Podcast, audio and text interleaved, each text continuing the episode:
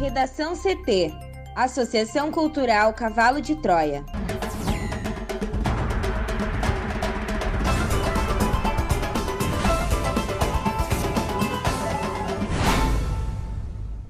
Olá, eu sou Amanda Hammermiller. Eu sou Juliana Preto. E eu sou Thaís Uchoa. Este é o Redação CT, da Associação Cultural Cavalo de Troia. Hoje é terça-feira, dia 24 de agosto de 2021.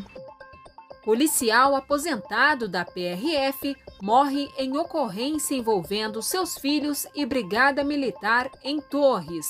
Dois PMs foram afastados. Em Sabatina, Aras faz críticas à Lava Jato e diz que conduziu PGR sem vazamentos e espetáculo. Polícia Federal prende três pessoas por ataque hacker ao site do TSE.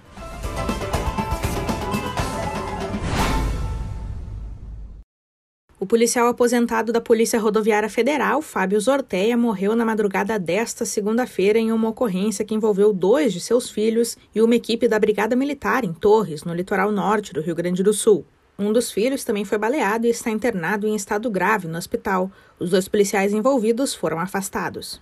De acordo com a Brigada Militar, a corporação recebeu ligações na noite de domingo de pessoas que reclamavam de perturbação da ordem pública perto de uma padaria, situada na região central do município. Fábio e Luca, filhos de Zorteia, estavam supostamente causando confusão no estabelecimento e na rua. Uma guarnição com dois policiais militares foi enviada ao local. A versão da Brigada Militar narra que os dois suspeitos teriam supostamente se negado a cumprir a ordem de parada e revista, passando a agredir um dos policiais.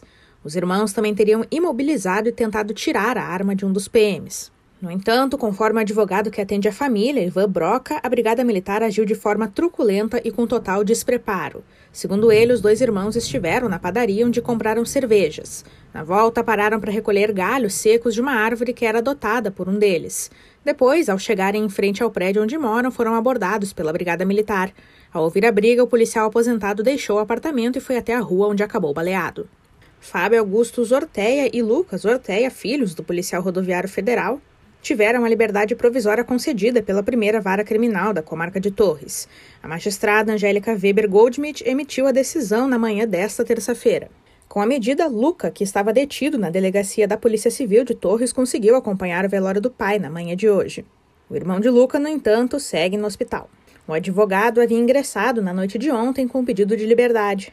Na decisão, a juíza de direito chegou a homologar o auto de prisão em flagrante pela eventual prática de delitos de desobediência, resistência e tentativa de homicídio.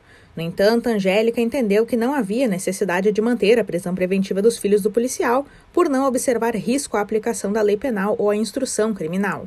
Para isso, ela considerou o endereço fixo dos acusados e o fato de não haver indícios de que os irmãos possam interferir na investigação. Além disso, a magistrada compreende também que as circunstâncias em que os fatos ocorreram devem ser investigadas e analisadas, mostrando-se precipitada nesse momento a decretação da prisão preventiva dos flagrados sem que venham aos autos maiores elementos de prova. Luca e Fábio não podem se ausentar da cidade por mais de 15 dias sem comunicar à justiça e nem se envolverem novamente em fato semelhante. O Procurador-Geral da República, Augusto Aras, abriu sua fala na sabatina desta terça-feira com críticas às forças-tarefas do Ministério Público. Para ele, o modelo que vigorava, baseado em pessoalização, gerou irregularidades. O procurador-geral disse ainda que conduziu a PGR sem vazamentos nem espetáculo. A sabatina de Aras, na Comissão de Constituição e Justiça do Senado, faz parte dos trâmites para a recondução dele há mais dois anos à frente da PGR. Depois da CCJ, o nome de Aras precisa ser aprovado pelo plenário da Casa. Antes de responder às perguntas dos senadores, o procurador-geral fez uma breve apresentação sobre o seu primeiro mandato na Procuradoria.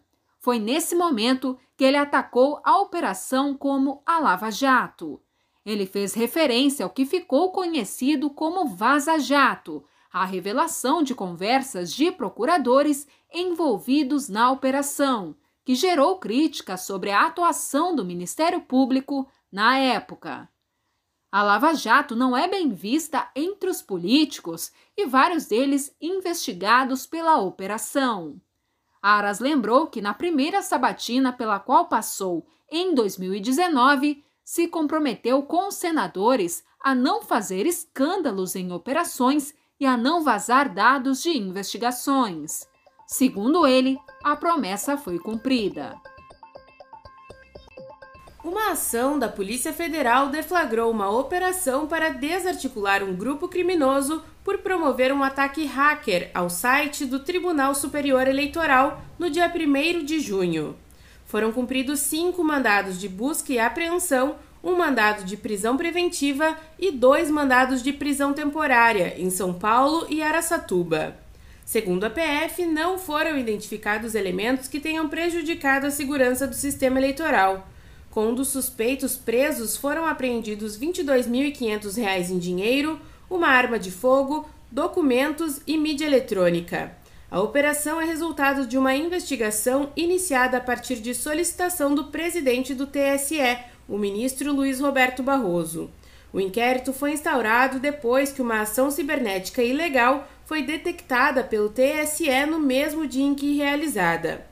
A apuração aponta que um grupo de hackers brasileiros invadiu o site do tribunal e realizou um deface, termo em inglês para identificar ataques realizados para modificar a página de um site na internet. Segundo a PF, o ato pode ser comparado à pichação de muros e paredes. Os envolvidos responderão pelos crimes de invasão de dispositivo informático e associação criminosa, ambos previstos no Código Penal. Este foi o Redação CT, que é publicado de segunda a sexta, no início da tarde. Para não perder nenhuma edição, siga o podcast no seu aplicativo favorito ou acesse arroba Cavalo de Troia no Instagram e inscreva-se para receber no WhatsApp ou no Telegram. Uma ótima terça-feira!